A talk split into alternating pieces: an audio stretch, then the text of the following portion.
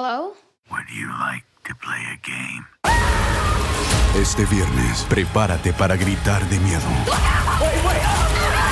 Scream, clasificada R, solo en cines el viernes. Hi, my name is Joe, and I'm a home decor overspender. Hi, Joe. I made a breakthrough. I found HomeSense. It's unreal. So many brand name sofas. I bought one. Oh, wow, really? It's okay. The prices so low. Lighting unexpected. Rugs handcrafted. Wall art eclectic. I go back like every week. no, it's always different. New unique decor, same great savings every time you go. Field trip. HomeSense, standout pieces, outstanding prices. Cinefiliando, tu podcast sobre estrenos de cine, series, servicios streaming y mucho más. Ender Gamero y Samuel Sorto nos contarán lo más relevante de la semana sobre el séptimo arte. Ve por tus palomitas y que empiece la acción.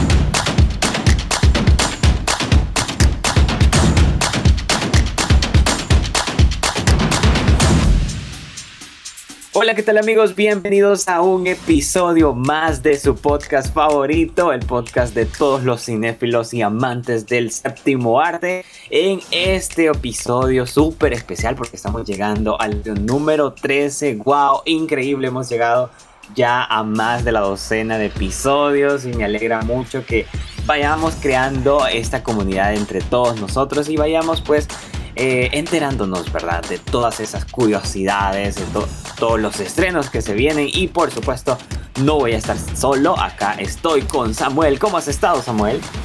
Hola Ender y también un saludo para todos nuestros fieles amigos cinéfilos que sabemos que no se pierden ni un solo episodio de este podcast llamado Cinefiliando, un podcast donde ya saben hablamos siempre de cine, series, servicios streaming, estrenos y muchas noticias interesantes del mundo del cine, así de que pues eh, para responderte la pregunta Ender me siento muy feliz ya que como lo decías llegamos al episodio número 13 y eso me llena de mucho orgullo y satisfacción. Por supuesto.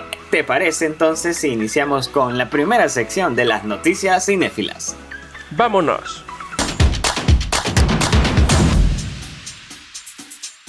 Y bueno, Ender, pues ahora que estamos en esta sección de las noticias cinéfilas, tengo una noticia muy pero muy interesante que ha, sido una bomba en redes sociales y es sobre Gal Gadot.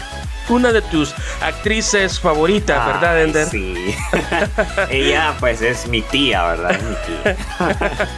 bueno, para eh, entrar un poco en contexto, esta semana se hizo oficial el fichaje de esta guapísima actriz como la malvada reina en la película live action que Disney está preparando sobre Blancanieves. Recordemos también que hace unas semanas atrás se hizo oficial que la actriz Rachel Segler sería la encargada de darle vida a Blancanieves en esta nueva versión. Y ahora que se hizo sorpresivamente, porque así fue, o sea, una sorpresa de que Gal Gadot entrara ya como fichaje para esta cinta, eh, Internet ha explotado y muchos fans están ansiosos, muchos fans como Ender, ¿verdad? Están ansiosos por, verla en este nuevo papel. Wow, va a ser un tremendo fichaje. Seguramente vamos a ver a una bruja muy amada, ¿verdad? Así como nos ha pasado con eh, este live action de Maléfica, en donde hemos visto a Angelina Jolie, pues eh, acaparar la atención, ¿verdad? Ya no vemos a las brujas como antes nos lo pintaban los cuentos. Correcto. Pero bien, Ender, cuéntame sobre la próxima noticia con respecto a este mundo de Harry Potter. Ay, sí, para no irnos tan lejos, ya que hablamos de brujas, hoy nos vamos, pero a la escuela de magia y hechicería, ¿verdad? Que, que creó J.K. Rowling en este universo. Les comento hay una noticia que probablemente muchos van a estar diciendo, ojalá cruzando los dedos de que sí sea cierto, pero ya hay como unos pincelazos de que probablemente Chris Columbus puede llevar a la pantalla grande el legado maldito. O sea, todos ya saben que Harry Potter y el legado maldito es como la continuación, ¿verdad? De la última película que hemos visto, al menos en la franquicia o la saga de Harry Potter. Entonces, ¿será que volveremos a ver a Daniel Radcliffe, Emma Watson y Rupert Grint como el trío de magos? Pues fíjense que podría ser, ya que Chris Columbus sabemos que dirigió Harry Potter y la Piedra Filosofal, Harry Potter y la Cámara Secreta, las dos primeras entregas si recordamos de la franquicia. En una entrevista actualmente eh, que se le ha hecho recientemente, mejor dicho, a este director, Em, él ha expresado justamente eso que desea llevar a la pantalla grande dicho libro, o mejor dicho, dicha obra teatral que fue la que escribió pues nuestra amada escritora J.K. Rowling. Así que vamos a estar a la espera. De hecho, em, ya se conocía mucho tiempo atrás, si recuerdo que Jason Killar, el CEO de, Warner Media, pues em, había mencionado de que sí, estaban como pensando en ampliar un poco más, ¿verdad? El maravilloso mundo de Harry Potter.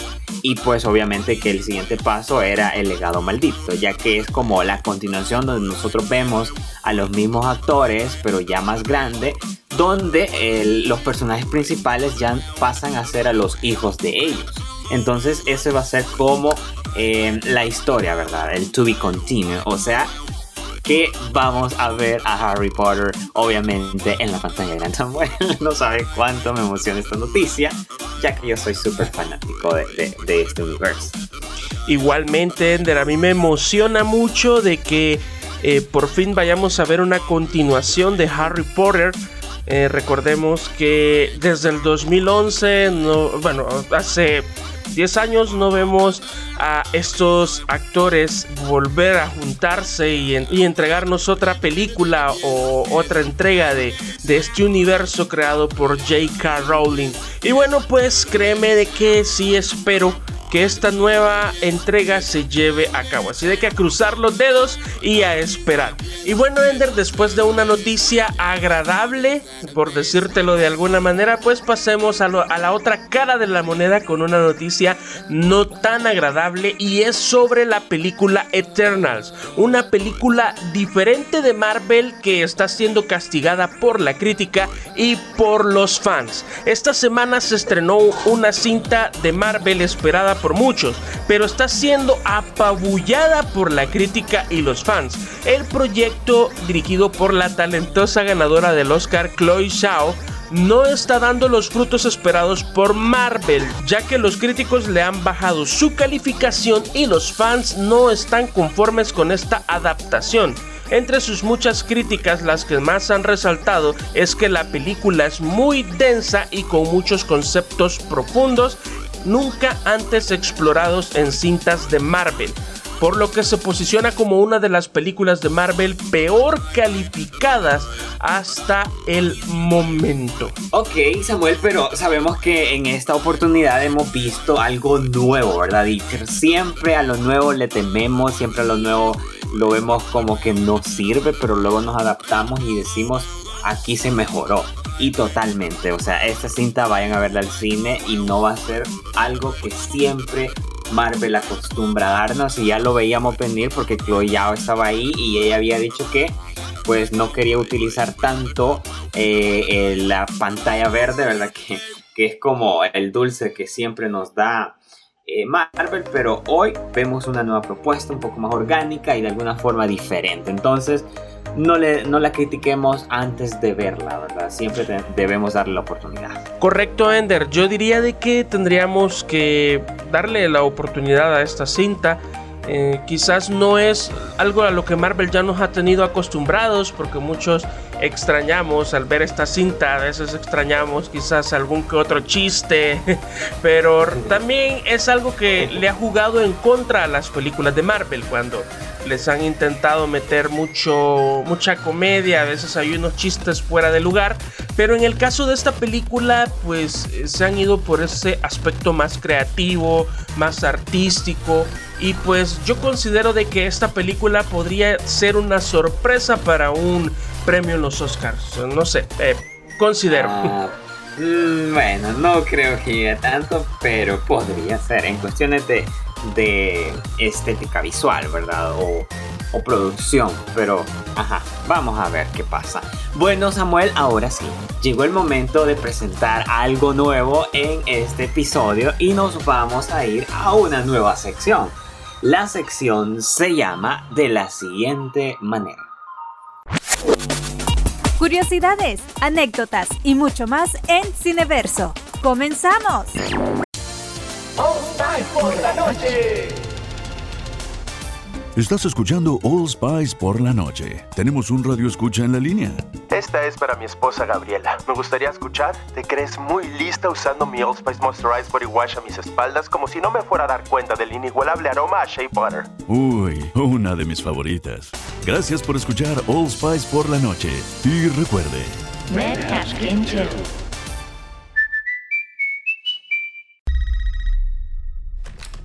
Hello? Would you like to play a game? Este viernes, prepárate para gritar de miedo. Scream, clasificada R, solo en cines el viernes.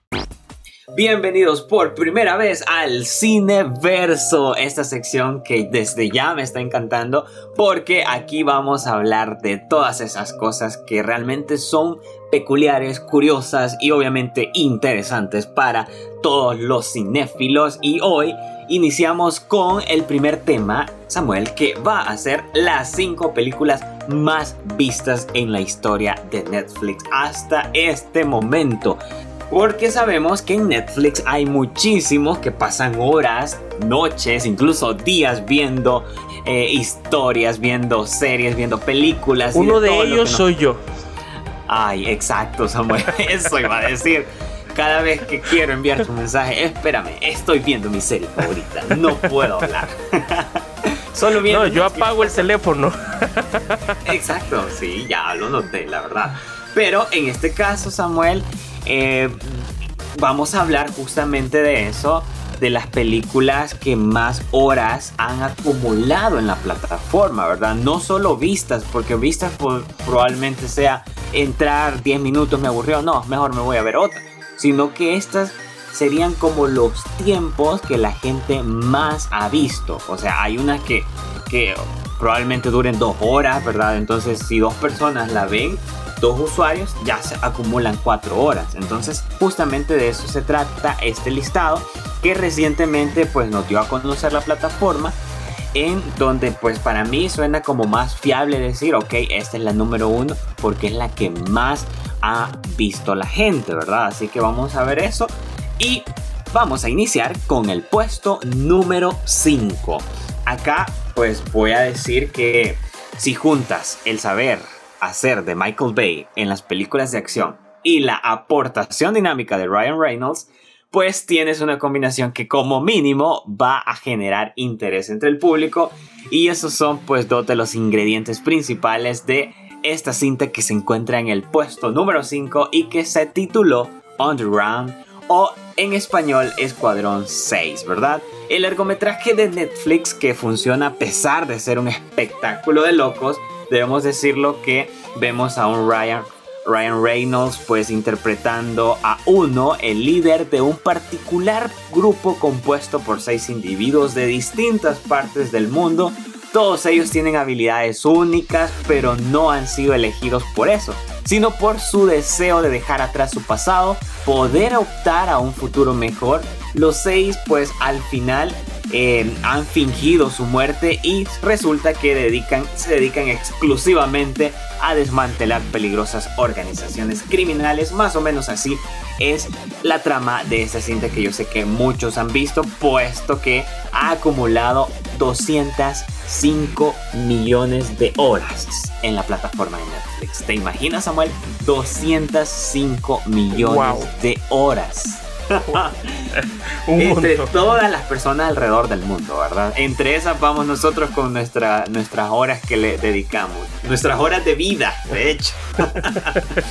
Y bueno, en el puesto número 4 tenemos a una de las cintas más populares en estos últimos años. Y estamos hablando de una película que es de un género romántico adolescente. Yo creo que ya más o menos me captaste por dónde vamos. Ah, vamos por el lado de The Kissing Blood o el stand de los besos, que no pasó desapercibida entre los amantes de este género. Joy King y Jacob Elordi, sus protagonistas, fueron catapultados a la fama y tras el estreno de la primera entrega en 2020 llegaron dos secuelas más.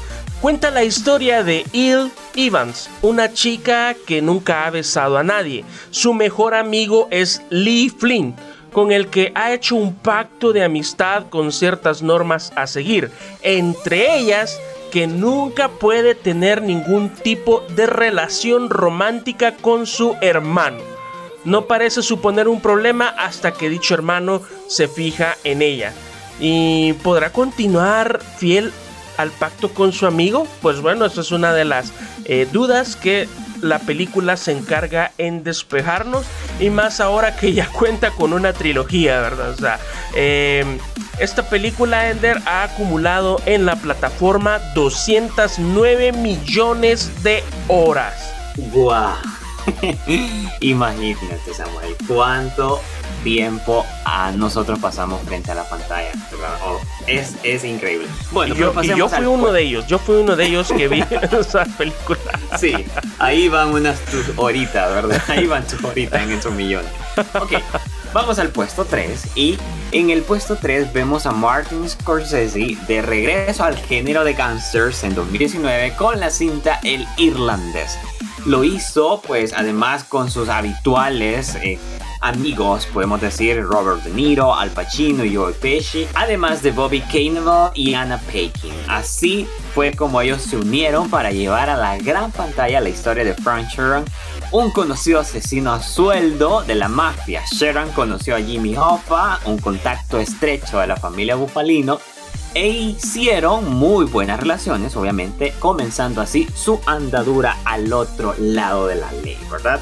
Ese es el elenco que de por sí ya antelaba un gran éxito en la, en la cinta, no solo entre el público, sino también por la crítica, ya que fue una de las más nominadas Lamentablemente no se llevó el Oscar a casa, pero hay que ser sinceros, las 3 horas y 29 minutos que dura la cinta ayudaron bastante a que se coloque entre las películas que más tiempo han estado viendo los usuarios de esta plataforma, ¿verdad? Pero pues eh, sabemos que este género eh, es muy muy bueno para que las personas den play y empiecen a ver este tipo de películas. De hecho, tiene 215 millones de horas acumuladas en la plataforma, ganándole así a Kissing Boots, ¿verdad? No sé, Samuel, si ahí van tus horitas. sí, yo vi la película y es muy buena. De hecho, yo soy fan de Martin Scorsese, así de que todo lo que sale de él no me lo pierdo. Perfecto, pasemos al puesto 2, Samuel. Bueno, Ender, en el puesto 2 tenemos a Chris Hemsworth en Bangladesh luchando por rescatar a un niño. Actualmente casi cualquier producción que lleve el nombre de Chris Hemsworth en el reparto es garantía de éxito. Y en el caso de Extraction o Misión de Rescate resultó una de las películas más vistas de Netflix. Se estrenó en agosto de 2020 y sus intensas escenas de acción le han valido 231 millones de horas de visualización. El héroe de la historia es Tyler Ray, es interpretado por Chris Hemsworth, un ex soldado del Servicio Aéreo Especial que ahora se gana la vida como mercenario en el mercado negro.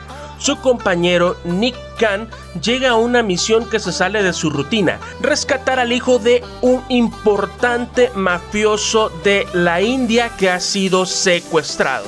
Esta película es una de mis favoritas de la plataforma, yo creo, yo no la vi una vez. Ahí van varias horas tuyas. la vi tres veces. Me encantó mucho esta película y yo creo de que eh, es una de las mejores, eh, una de las mejores películas que tiene Chris Hemsworth. Eh, te soy sincero, para mí es una de las mejores. Perfecto, pero prepárense porque hoy vamos a saber cuál película está en el puesto número uno de la plataforma. Redoble de tambores, por favor. Ok, prepárense. Muy bien, quiero anunciar que la reina del momento en Netflix es la película que encabeza este ranking y protagonizada por mi actriz favorita Sandra Bullock que nos enseña un mundo post-apocalíptico donde una fuerza poderosa puede matar a las personas únicamente con su presencia, ¿verdad? Tras su estreno, recordemos en, dos, en 2018, de hecho, se convirtió rápidamente en esa película que todo el mundo veía, Samuel. Samuel me decía, tenés que verla, Ender, es maravillosa. Y yo, oh, ok, Samuel, la voy a ver, permitime. y así lo fue, de hecho. De, hecho, de hecho fue, fue eh, como la primera película eh, que, o sea, la, o la primera producción de Netflix que anticipaba todos los memes porque era una de las, de las películas de las que todo el mundo hablaba. Era como algo así, eh, los juegos del calamar en versión película. Exacto, que fueron muy comercializables, ¿no? Que traían para todo. Ajá. Incluso me recuerdo que hasta las noticias decían de que eh, aconsejaban no andar haciendo el challenge, ¿verdad? Que la gente se tapaba así los ojos y andaba haciendo cosas y, algunos tenían accidentes, ¿verdad? Pero igual, ese es otro tema. Pero les quiero decir que fueron muchos los suscriptores que quedaron fascinados con este universo que muestra a ciegas, ¿verdad?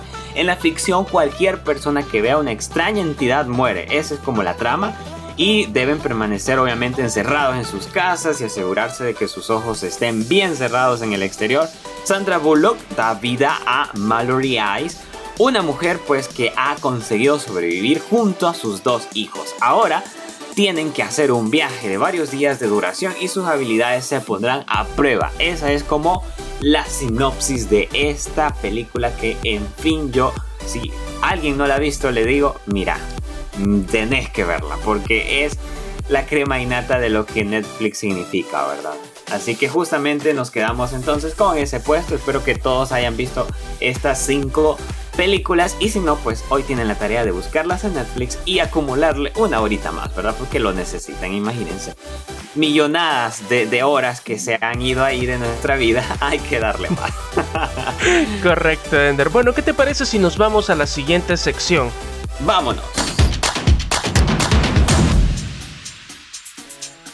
Bueno, Ender, y en esta sección de próximamente eh, vamos a tener un estreno en nuestras salas de cine. Y no sé si tú te recuerdas de aquella película clásica eh, de los años 80 donde salía Bill Murray y con un par de comediantes más que em, estelarizaron esta película muy pero muy comercial y que hasta el día de hoy es, una, es un icono del cine. Esta, esta cinta marcó una época.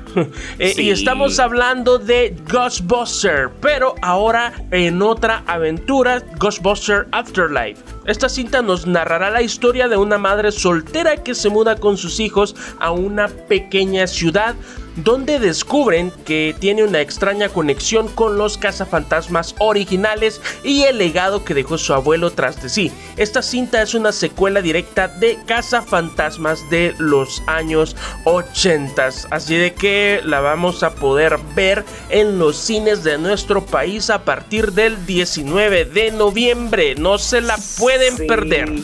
Hay mucha nostalgia, así que están todos invitados, ¿verdad? Nosotros ahí vamos a estar en primera fila. Muy bien, nos vamos ahora con la siguiente sección de el soundtrack de la semana. Vámonos. Ok amigos, y como última sección tenemos el soundtrack de la semana. Y ya que eh, Samuel, ¿verdad? Despertó en nosotros la nostalgia de Ghostbuster. Pues hoy también queremos despedirnos con ese soundtrack que de hecho em, es una canción compuesta y lanzada en 1984 por el cantautor estadounidense Ray Parker Jr. y parte de la banda sonora de la película de Los Cazafantasmas o Ghostbuster, ¿verdad? Que fue pues protagonizada por Bill Murray, Dan Aykroyd, Harold Remis y Ernie Hudson. La canción alcanzó de hecho el número uno en el Billboard Hot 100 y el 11 de agosto del mismo año permaneció en el puesto tras tres semanas de haberse lanzado. Así que, wow, es una película que seguramente cuando la escuchan saben de que siempre debe estar en el playlist de cualquier persona, ¿verdad? De hecho, Ender, esta canción estuvo nominada a Mejor Canción Original en la 57 ceremonia de entrega de los premios Oscar. Así de que desde ya esto es un clásico y una canción que marcó una época. ¿O no es así? Por supuesto. Y bueno amigos, gracias por haber escuchado cinefiliando en este episodio número 13. Los esperamos en el 14, ¿verdad Samuel? Correcto, nos despedimos con esta canción, espero que la disfruten y como ya saben, las recomendaciones de siempre, vayan al cine, disfruten, salgan con su familia, pero siempre tomando las precauciones y las medidas de bioseguridad para que no nos infectemos del virus. Y bueno amigos, hasta aquí llegamos con el episodio número 13 de Cinefiliando, los esperamos en la próxima. Chao, chao.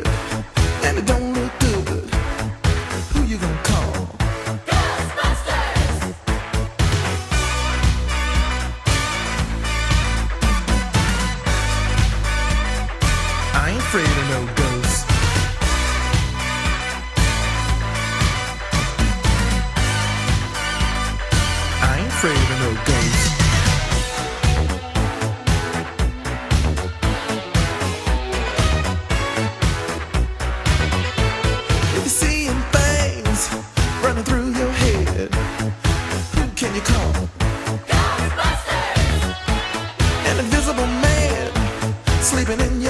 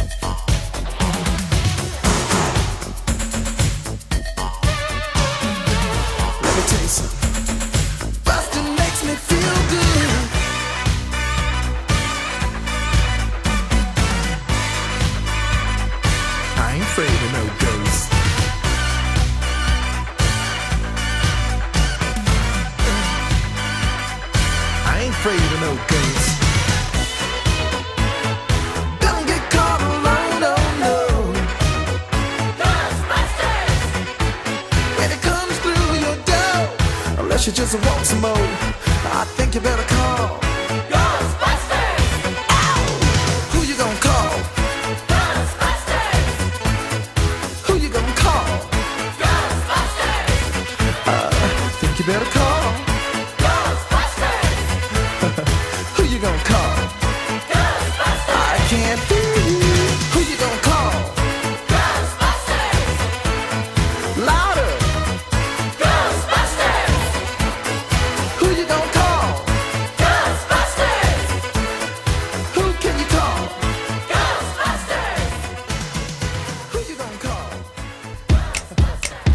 El podcast.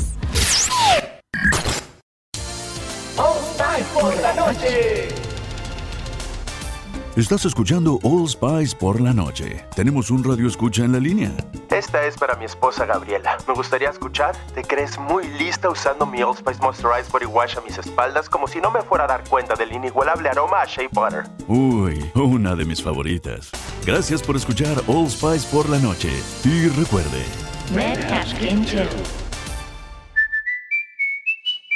Carlos Alfredo, tu mamá vino por una semana. Ya hace un año que vive con nosotros. Hasta trajo sus gatos. ¿Y yo qué puedo hacer? Lo que puedes hacer, Carlos. ¿Y él quién es? Es Miguel, nuestro experto de TurboTax Live. Como tu suegra hace un año que vive con ustedes, you can claim her as a dependent y así obtener esa deducción de taxes extra. Hacer taxes puede parecer dramático. Por suerte, los expertos bilingües de TurboTax Live te ayudan a obtener el máximo reembolso sabiendo que tus taxes están bien hechos. You do your thing, we've got your taxes. Intuit TurboTax Live. La preparación de taxes y la aplicabilidad de las deducciones varían según el individuo.